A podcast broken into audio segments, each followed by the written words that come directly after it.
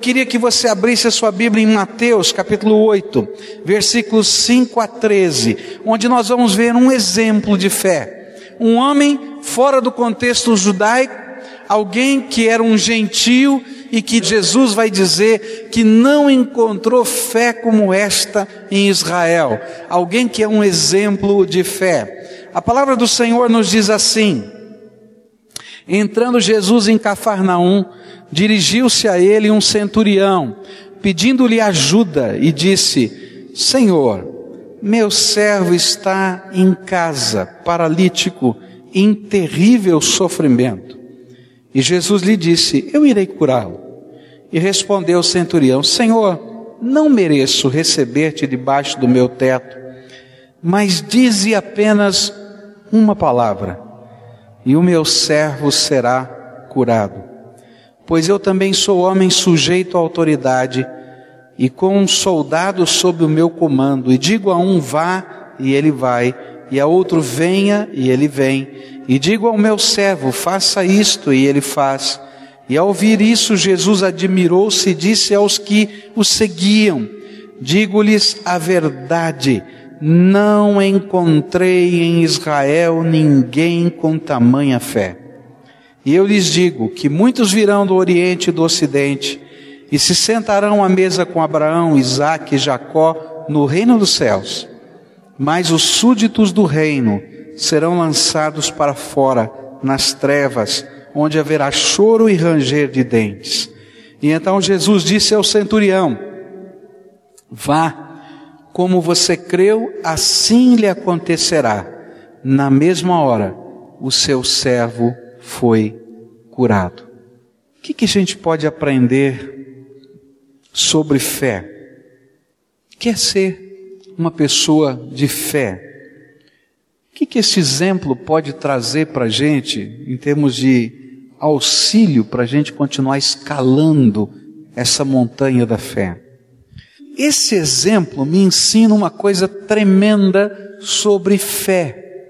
Fé, a fé de alguém que intercede e que ora por alguém, precisa estar motivada num sentimento maravilhoso chamado amor. Esse texto me fala de um homem que conhecia a autoridade, que era um centurião, e ele tinha um sentimento por um escravo, porque essa palavra servo aqui queria dizer um escravo que estava dentro da sua casa. No texto paralelo de Lucas, capítulo 7, versículo 2, diz assim: Ali estava o servo de um centurião doente e quase à morte, a quem o seu senhor estimava muito. E foi justamente esse sentimento de carinho para com aquele homem que talvez por muitos anos estivesse controlando as despesas, as questões da sua casa que fez com que ele procurasse a Jesus. Eu queria que você entendesse um pouquinho do cenário.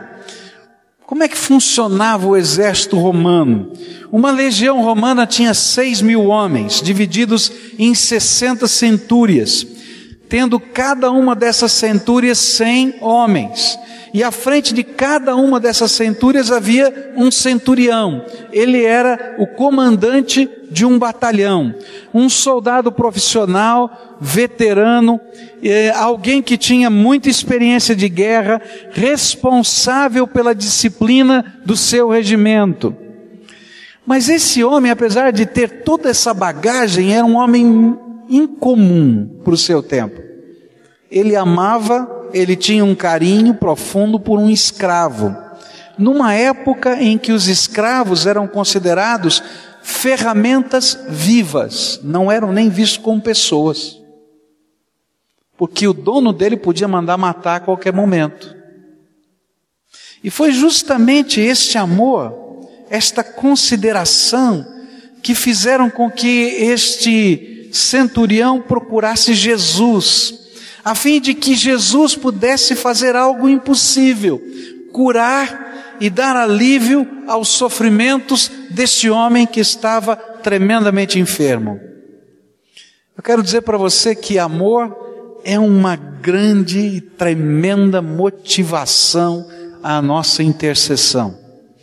Quando nós amamos, nós lutamos pelas pessoas que são importantes para nós e nós não desistimos.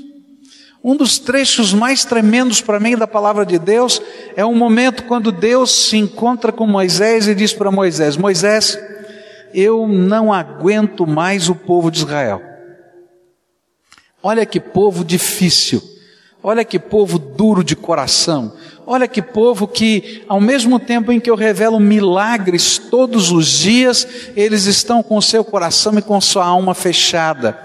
Eles estão adorando outros deuses, sabendo que não existem outros deuses. Eu vou fazer o seguinte: eu vou destruir todo esse povo, e a partir de hoje vou começar uma nova nação e vou começar todo o meu plano de novo através da sua vida e da sua família. E aí então Moisés faz uma oração tremenda. Ele não entendia a profundidade dessa oração. Ele nem entendia a heresia que ele estava falando. Mas ele diz assim: Não, Senhor, faz o seguinte: se for preciso, risca o meu nome do teu livro, mas salva esse povo. E aí, quando Deus ouviu aquela oração, disse para ele: Moisés, você não sabe o que está falando? Não dá para arriscar o teu nome do meu livro, porque esse é um pacto que eu fiz com você eterno, não tem jeito. Mas eu vou ouvir a tua oração. E aí Deus vai dizer para Moisés: tá bom, eu vou dar a terra prometida para eles, mas eu não vou junto, porque eu não aguento esse povo. Eu vou mandar um anjo na frente do povo. E Moisés diz: Não, Senhor, nós não queremos um anjo. Nós queremos o Senhor na frente do teu povo. E Deus é tocado por esta oração cheia de amor e cheia de fé. E ele ouve a oração do seu povo. E durante aqueles 40 anos, ele vai trabalhando a vida daquele povo duro, difícil, de tal maneira que aquela nação chega na terra prometida cheia de fé, transformada pelo Deus que andou com eles naquele deserto 40 anos. Eu queria que você lembrasse desse exemplo da palavra para entender o que é fé. O que é orar com fé a favor de alguém. Orar com fé a favor de alguém é colocar o nosso amor naquilo que é o mais importante, o mais transcendente. Quantos de nós, por causa do amor que temos por alguém especial, um filho, o marido, a esposa, o pai ou a mãe, estariam dispostos a fazer qualquer tipo de sacrifício? Estariam dispostos a fazer qualquer tipo de investimento? A abrir mão de qualquer coisa num momento emergencial, quem sabe da vida desta pessoa? Mas o Senhor nos convida a usar esse amor na intercessão. Por isso eu queria desafiar você a orar, a orar por pessoas que você ama, a pedir a bênção de Deus sobre a sua vida, a pedir a intervenção do Espírito Santo, porque há um poder e uma graça tremenda que vem do céu na direção daqueles por quem estamos orando. Milagres de Deus acontecem. Antes de orar, ame. E depois de amar, continue orando. Mas se você já ama, então use toda a força do seu amor para se aproximar de Jesus a favor desta pessoa e coloque toda a sua confiança em Cristo a favor desta pessoa que você ama. Há alguma coisa tremenda que acontece.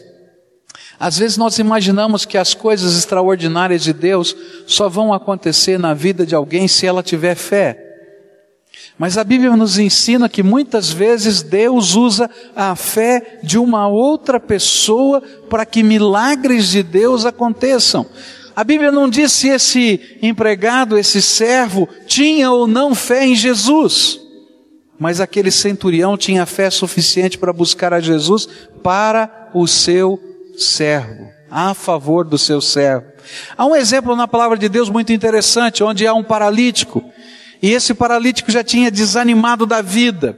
Eu imagino aquele homem já é, tão deprimido por causa da sua doença e tão desanimado de todas as tentativas, que quando seus quatro amigos chegaram perto dele e disseram: Olha, Jesus está chegando por aqui e nós queremos levar você para lá, porque ele tem feito tantos milagres. A Bíblia diz que aquele homem não se animou nem um pouquinho. Ele não creu nem um pouquinho. Ele não teve o seu coração voltado para nada. Ele estava tão cansado, tão desanimado, tão amargurado, tão carcomido pela vida. Mas aqueles quatro amigos creram que Jesus podia fazer alguma coisa. Pegaram numa maca e carregaram aquele homem na direção de Jesus. E quando chegaram, encontraram uma multidão e Jesus dentro de uma casa. E como é que podiam entrar com uma maca dentro da casa? Ninguém dava licença, porque todo mundo queria alguma coisa de Jesus. Mas aqueles quatro homens, cheios de fé, subiram no telhado, abriram um buraco no telhado, desceram o paralítico numa corda, aos pés de Jesus, e lá de cima do telhado disseram: Está aí o nosso amigo, será que você pode fazer um milagre para ele? E é interessante que Deus olha para a fé daqueles quatro homens e não para o desânimo que estava no coração do paralítico. E naquele momento o Senhor diz para aquele homem: Levanta, pega a tua cama e anda. E o Senhor faz uma coisa tremenda. E Ele acrescenta: os teus pecados foram perdoados. Eu quero dizer para você que há coisas que Deus faz que vão além da nossa capacidade de entender, que chegam no coração das pessoas que nós amamos, simplesmente porque nós nos colocamos na brecha no lugar daquele buraco no muro onde o inimigo tantas vezes está entrando para destruir as pessoas que nós amamos. E esta fé Deus honra, porque ela é movida no amor. Por isso eu queria dizer para você: não desista. Não desanime, coloca na tua lista aquelas pessoas que você quer ver o Senhor abençoar, o Senhor salvar, o Senhor transformar. Seja instrumento disso, porque esta fé movida pelo amor, levada à presença do Pai, é algo que move o coração de Deus. Ore pela cura, ore pela salvação. Ore todas as noites. Lute nesta batalha, mesmo que essa pessoa não entenda o que está acontecendo. Ore pela libertação do mal. Deus pode fazer coisas tremendas. Algum tempo atrás, eu não me lembro se um ano ou dois anos atrás, uma irmã, ouvindo o sermão, foi muito tocada, mas o seu coração se entristeceu muito, porque ela viu o Michel aqui, um jovem filho do pastor, pregando, e o filho dela estava 15 dias fora de casa. E ela não tinha notícias do seu filho. Seu filho tinha um envolvimento com drogas. E às vezes então ele é, entrava no consumo das drogas, desaparecia de casa até consumir tudo que tinha, de tal maneira que é, depois todo maltrapilho, rasgado, ele aparecia de vez em quando em casa. E naquela noite ela chegou tão triste, tão angustiada, tão desesperada em casa. E ela entrou no seu quarto, fechou a porta do seu quarto, dobrou os joelhos na beira da cama e disse: Deus, eu não vou sair daqui enquanto o Senhor não trouxer meu filho de volta. O Senhor precisa trazer meu filho para casa. Eu não sei se ele está vivo, se ele está morto. O Senhor precisa fazer uma obra na vida dele. Eu não sei o que o Senhor pode fazer. Eu não sei de que jeito o Senhor pode fazer. Mas eu queria que o Senhor trouxesse o meu filho para casa. Senhor, traz o meu filho para casa. E foi aquela intercessão de amor e de desespero. E uma coisa tremenda aconteceu. Esse menino estava numa favela aqui de Curitiba. Numa, numa viela de uma favela, drogado, tremendamente drogado. Onde uma senhora muito forte, não é? Passou por ele e viu aquele menino sentado na viela e disse: Moço, vai para tua casa. A tua mãe está chorando lágrimas de sangue por você. Vai para casa, moço.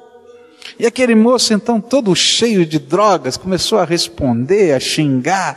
E aquela senhora disse: Moço, você vai para casa, nem que eu tenha que chutar você até em casa. Você vai para casa porque a sua mãe está chorando lágrimas de sangue por você. E aquele moço continuou a dizer seus palavrões etc. Aquela senhora não teve dúvida, entrou do seu barraco e pegou a grade do fogão. Sabe aquela grade que vai em cima ali do fogão? E disse: Moço, você vai para casa. E começou a chutar aquele menino e bater com a grade nas costas dele. E ele começou a ficar todo machucado e todo bravo, mas ele não conseguia. Aquela senhora era muito forte, ele foi sendo empurrado. E ele dizia: Moço, a sua mãe está chorando lágrimas de sangue por você, vai para casa. E aquele moço foi para casa, naquela noite, naquele domingo. E quando ele chegou em casa, encontrou sua mãe orando por ele. E chorando por ele. E sentou com ela e disse: Mãe, aconteceu a coisa mais estranha. E contou essa história para ela. E ela disse: Não, meu Deus ouviu a minha oração. Eu não sei quem é aquela mulher, mas Deus levantou aquela mulher naquela favela para isso.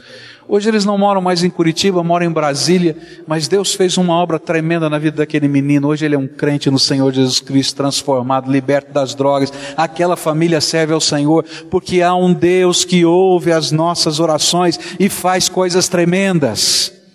Ele é o Deus da nossa vida. Não desista. Vai como esse centurião até a presença do Senhor. Não para no meio dos obstáculos. Deus é aquele que pode ouvir e responder as nossas orações. A segunda coisa que esse texto me ensina é que fé, essa fé transformadora, essa fé de intercessão, de oração, essa fé que busca a intervenção de Deus, ela está apoiada na nossa humildade. E essa era uma segunda característica desse centurião a humildade expressa por sua afirmativa que não era digno de que Jesus entrasse debaixo do seu telhado. É importante você entender o que está acontecendo. Ele era o comandante de um destacamento que estava na cidade de Cafarnaum, dos romanos. Provavelmente ele era a maior autoridade naquela cidade. Por quê?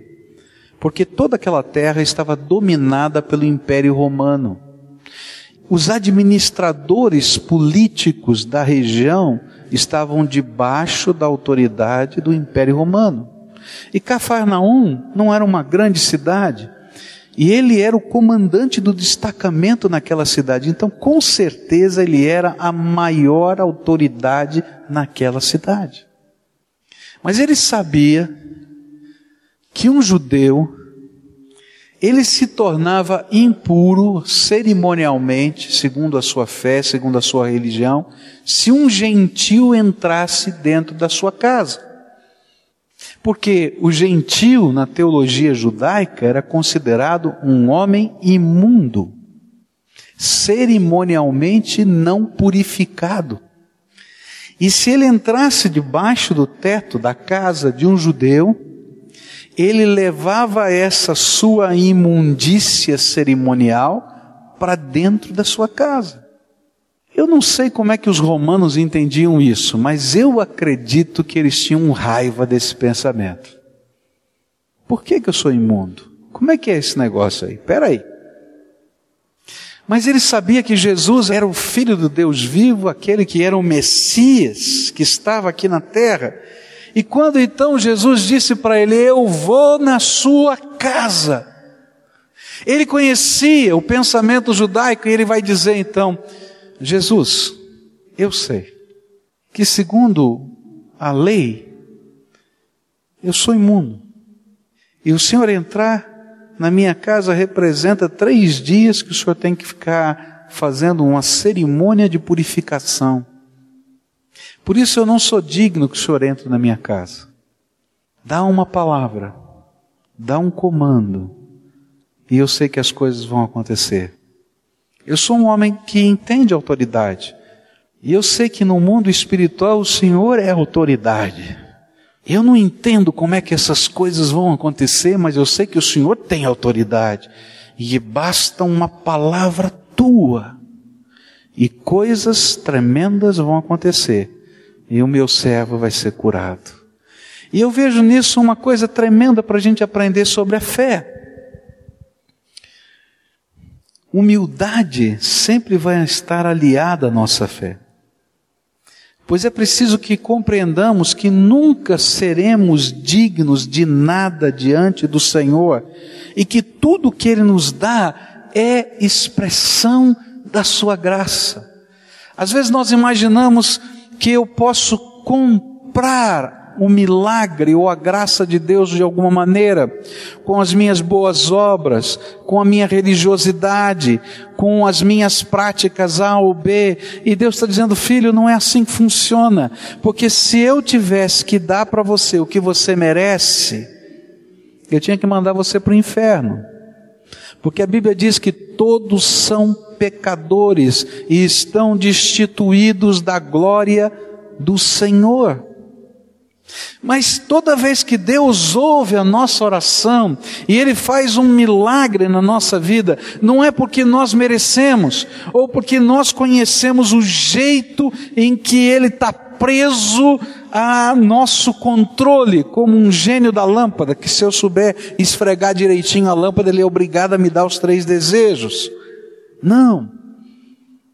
Fé está baseada numa humildade que reconhece que eu sou pecador que não há autoridade na minha vida, nem dignidade na minha vida, mas que há um Deus que me ama e que é um Deus cheio de graça e que essa graça, que é um favor que eu não mereço, Ele derrama simplesmente porque Ele me ama, porque Ele tem prazer em cuidar dos seus filhos. E então eu me apresento diante do Senhor numa outra atitude, não como quem manda, não como quem tem o direito, ou como quem quer pagar ou comprar alguma coisa, mas eu me coloco nas mãos do Senhor como uma criança.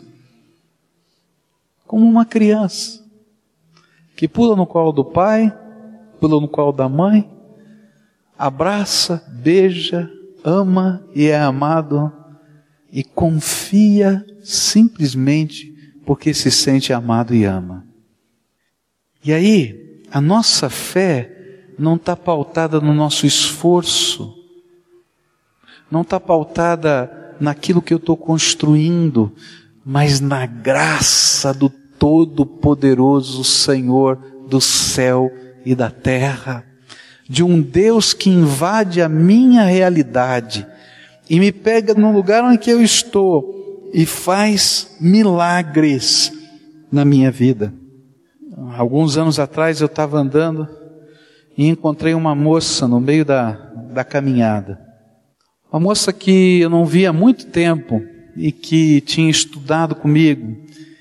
E lá no, na, na escola, naquele tempo, nós nos reunimos na hora do intervalo para orar juntos e ler a Bíblia, e ela era uma das pessoas que participava desse grupo. Mas depois a gente, é, cada um foi seguir o rumo da sua vida e nós nos, não nos encontramos mais. E naquela tarde eu encontrei no meio do caminho, fiquei feliz, cumprimentei, disse como é que você está, ah, tudo bem, aquela coisa toda, o que você está fazendo, qual é a tua profissão, enfim, aquela história. E como tínhamos tido aquele caminhar juntos é, na vida espiritual, eu perguntei para ela, escuta, como é que você e Deus estão? E naquele momento aquela moça começou a chorar desabou a chorar convulsivamente, eu não, não consegui mais conversar com ela. E aí marcamos um horário para conversarmos, um outro dia. E aí ela foi naquele encontro para nós conversarmos. E ela me disse: Olha, Pascoal, você não sabe o que aconteceu naquele dia. Encontrei você e você me pergunta como eu e Deus estamos. Eu estava tremendamente mal. Naquele dia, naquela hora, eu tinha acabado de sair de uma clínica onde eu tinha cometido o meu terceiro aborto. Eu convivo sexualmente com meu namorado há muito tempo e já três vezes eu engravidei dessa convivência. E pela terceira vez eu havia cometido um aborto. E quando eu me encontrei com você naquele caminho, aí você me pergunta como é que eu e Deus estamos, eu estou muito mal. Eu acho que não tem lugar mais para mim na presença de Deus. E aí comecei a explicar-lhe a palavra de Deus sobre a graça. Graça é uma intervenção do Deus Todo-Poderoso na minha vida, nos meus pecados, não por aquilo que eu mereço, mas porque um Deus que me ama não desistiu de mim e quer transformar a minha vida. E aquela moça, depois de muito tempo, ela conseguiu entender que Deus tinha algo para a vida dela e ela aceitou Jesus como Senhor e Salvador da sua vida. Quando eu disse para ela que ela precisava ser batizada, ela disse: Não, eu já aceitei Jesus, mas eu não sou digna de entrar naquelas águas. Eu disse: Claro que é, porque o sangue de Jesus, o Filho do Deus vivo, te purifica de todo o pecado. Mas há, há alguma coisa que Deus eu não posso voltar para restaurar, eu não tenho como fazer. Eu disse: Mas o sangue de Jesus, o Filho do Deus te purifica de todo o pecado. E foi interessante, porque ela se convenceu disso e foi batizada. E um dia, então, já como minha ovelha, eu comecei a falar para ela: agora estou orando para que Deus prepare um casamento para você. E ela disse: não, a minha oportunidade já passou. Deus não vai me dar isso. Não tem chance. Deus não vai querer isso. Porque eu já tive três filhos e eu os matei. Como Deus vai me dar mais algum filho? Como Deus vai me dar uma família? Não é possível. Eu disse para ela: Você não conhece graça. Graça é essa intervenção de um Deus que pega a gente no fundo do poço e faz coisas tremendas.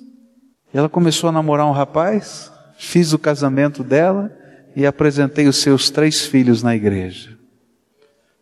Como se Deus estivesse dizendo: Filha, te restaurei por completo. Fé é quando eu entendo que não é por causa do meu merecimento que Deus faz milagres. Não é porque eu sou bonzinho que Deus faz coisas tremendas. Mas porque o Deus que me ama encontrou eco no meu coração. O Espírito de Deus passa e diz: Filho, deixa eu trabalhar a tua vida, deixa eu trabalhar a tua alma, deixa eu fazer algo novo. E a gente está dizendo sempre: Não, Deus, eu estou tentando do meu jeito, eu vou fazer assim, eu vou fazer essa. Diz: Para, eu quero derramar a minha graça sobre a tua vida, mas é necessário que haja humildade no nosso coração para dizer: Senhor, estou aqui, não mereço, não posso, não consigo e ainda que eu entenda toda a autoridade humana, cheguei no meu limite. E aí então Deus diz: Ah, encontrei fé nesse coração. E eu vou trabalhar graça nessa vida. Queria desafiar você a olhar para a tua vida. Não importa o que aconteceu na tua história. Há um Deus que se importa com você, há um Deus que se preocupa com você, e Ele se encontra com você no meio do caminho, da jornada. Eu tenho certeza que aquele encontro não foi casual. O Espírito de Deus me aproximou daquela moça naquele dia, naquela hora, naquele lugar. Porque Deus amava aquela moça, e se não fosse eu, Deus levantaria outra pessoa, porque Deus amava aquela moça assim como ama você. Agora é necessário que haja em nós o desprendimento para dizer: sou pecador que preciso da graça do Deus vivo. Alguns dizem: não matei, não roubei, não faço isso, não faço aquilo. É, mas há alguém que não tenha pecado nessa terra? Por isso, todos nós precisamos da graça de Deus. E fé, ela está consolidada, ela está apoiada na humildade da gente reconhecer que precisa da graça de Deus. Reconheça que o Senhor é a sua esperança e que sem Ele não há esperança. Submeta-se ao Senhor pela fé. Fé não é a força ou o poder do seu pensamento positivo, porque se fosse, a glória seria tua e não de Deus. Alguns dizem que fé é a gente acreditar muito. Eu penso positivamente dá certo. Como se o nosso intelecto, a nossa mente tivesse um poder que vai saindo daqui e entra nas circunstâncias. E Deus está dizendo: não, eu sou o Deus Todo-Poderoso. Se você crê em mim, coisas maiores do que estas que vocês estão ouvindo Deus vai fazer na sua vida. Porque é graça. E a gente se submete a esse Deus pela fé na sua graça. Ela não é uma liberação do nosso poder humano, mas é o poder de Deus tocando a nossa vida, porque nos submetemos ao Senhor dos Senhores. Por isso, fé é o caminho da entrega, é o caminho da submissão.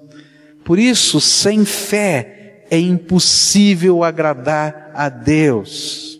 É interessante que Jesus olha para aquele homem, aquele centurião, e diz assim: lá naquele dia, quando todos os salvos no Senhor Jesus, de todo o tempo, de toda a época, de toda a história, se reunirem no banquete que Deus vai fazer, chamado as bodas do Cordeiro, onde vai ser aquele dia do encontro e da gente entrar na glória eterna do Pai e desfrutar de tudo isso. Jesus disse que estarão sentados Abraão, Isaac, Jacó, os pais dos judeus, mas junto deles estarão tantos outros de tantas nações diferentes que eram considerados por eles imundos, mas que receberam Jesus pela graça e por causa disso vão estar sentados naquela mesa. E muitos daqueles que eram orgulhosos da sua condição e da sua religiosidade não estarão sentados naquela mesa, disse Jesus. Por quê? Porque muitas vezes nós somos tão orgulhosos de nós mesmos, da nossa fé, da nossa herança, da nossa tradição, que deixamos de fazer aquilo que Deus quer que façamos no poder da Sua graça. Como aqueles judeus que viram os milagres, ouviram os sermões do Senhor Jesus, mas nunca se renderam para Jesus ser o Messias da vida deles. Há muitas pessoas que são assim, têm uma herança tão bonita, mas não transformaram essa herança numa fé viva e genuína no Deus de toda a graça.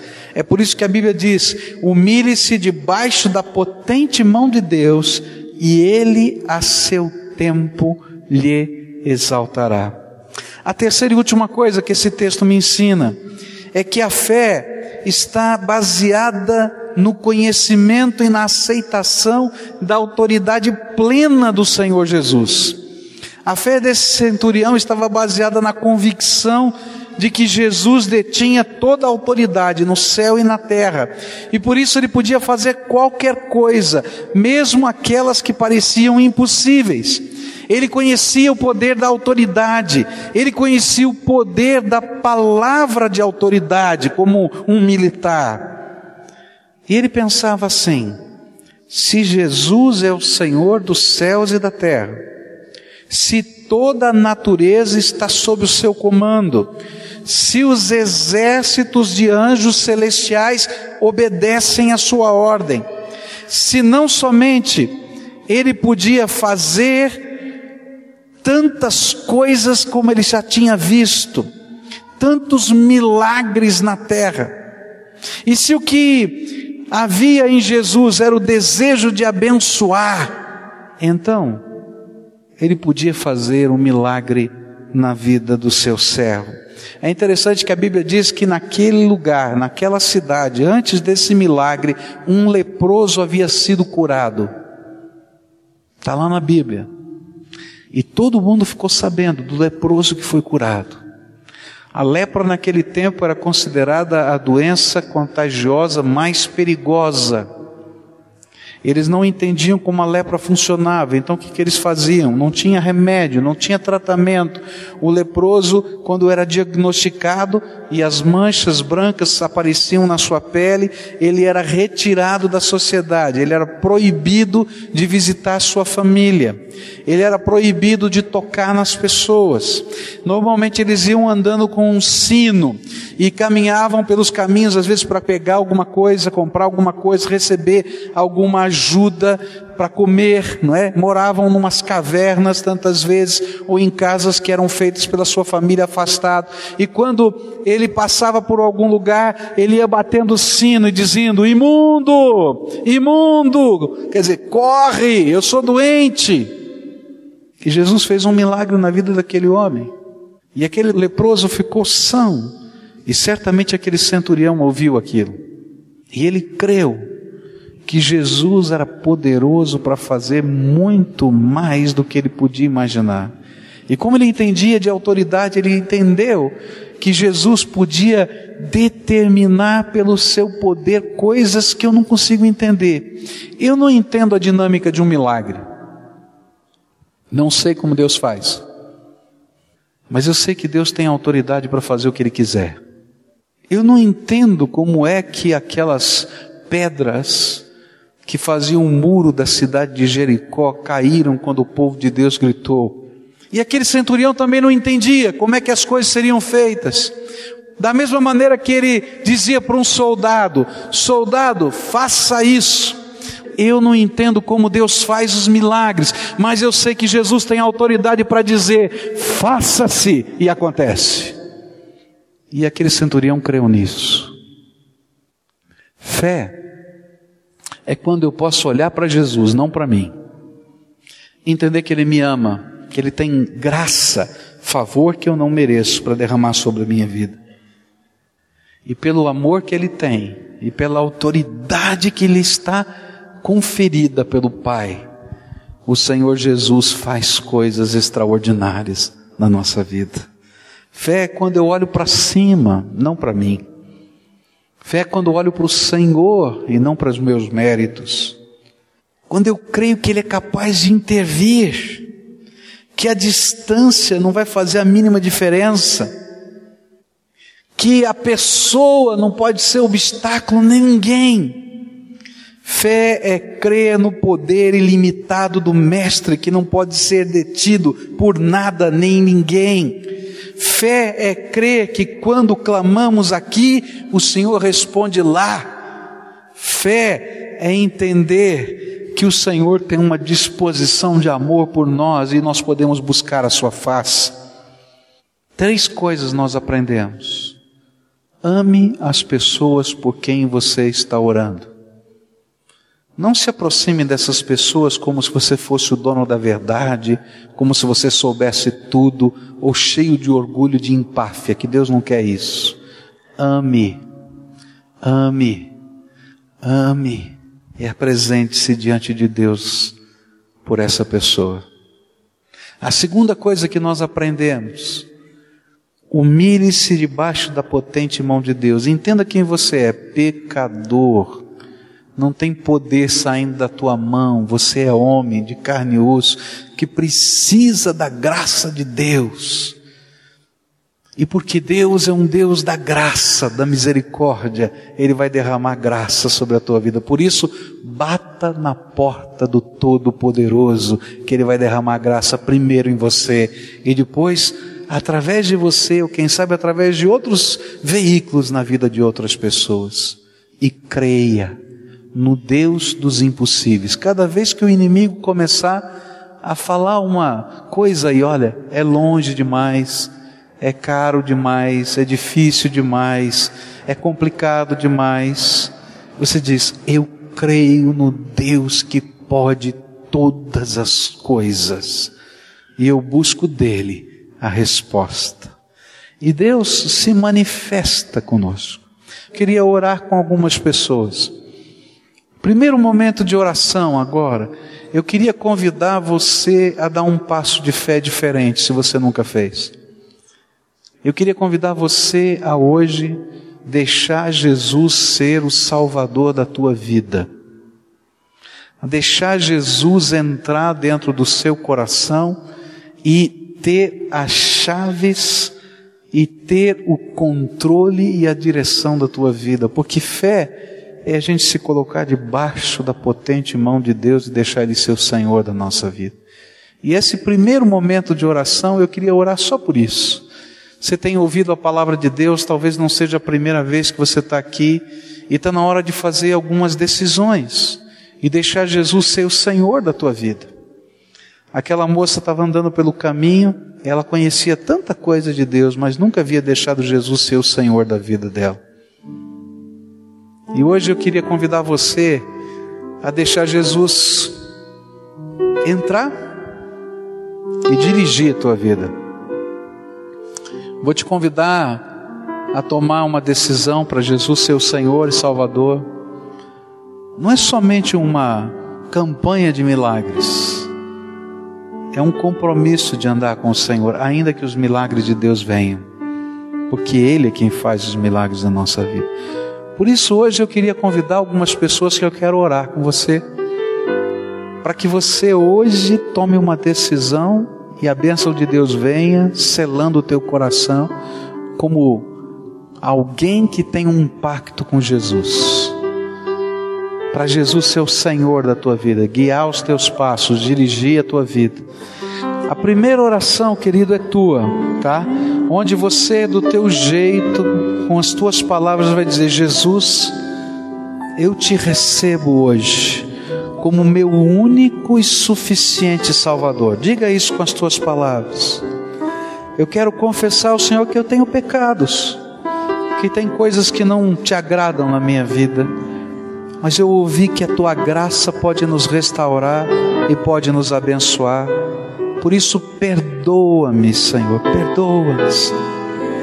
E eu quero entregar o controle da minha vida, as chaves do meu coração e da minha alma nas tuas mãos. Me ensina a viver do teu jeito e debaixo da tua graça. Amém. Senhor Jesus, estende a tua mão agora sobre esses teus filhinhos. Abre as janelas do céu e sela esses corações com o Santo Espírito do Senhor, de tal maneira que o teu Espírito Santo seja o professor particular, de tal maneira que o poder do Senhor seja a libertação. E que a restauração venha pelo poder do Senhor.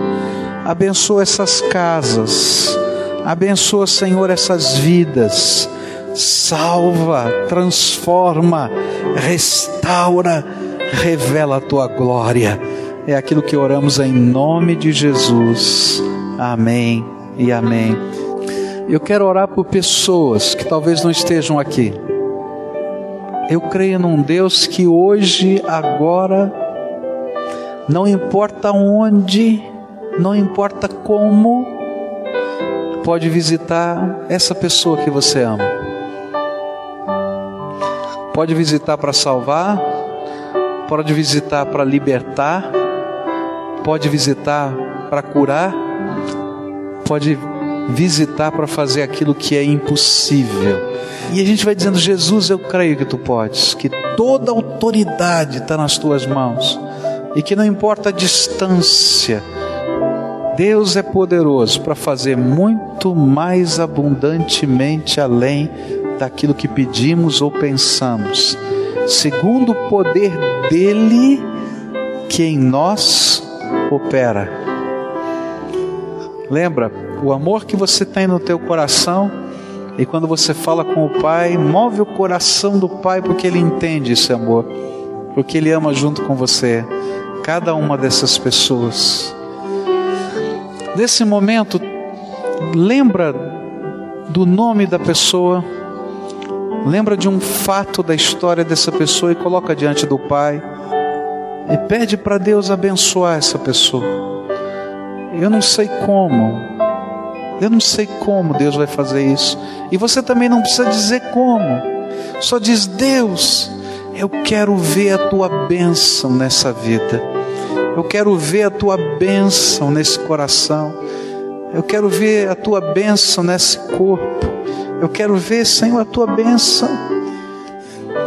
Senhor Jesus, tem tanta gente aqui orando pela salvação dos seus queridos, tem mulheres orando pela salvação dos seus maridos, tem vovôs orando pela salvação dos seus netos, tem irmãos, maridos, pais, tem pessoas, Senhor, tão amadas e tão queridas para nós que ainda não receberam a maior de todas as bênçãos, Jesus Cristo no seu coração.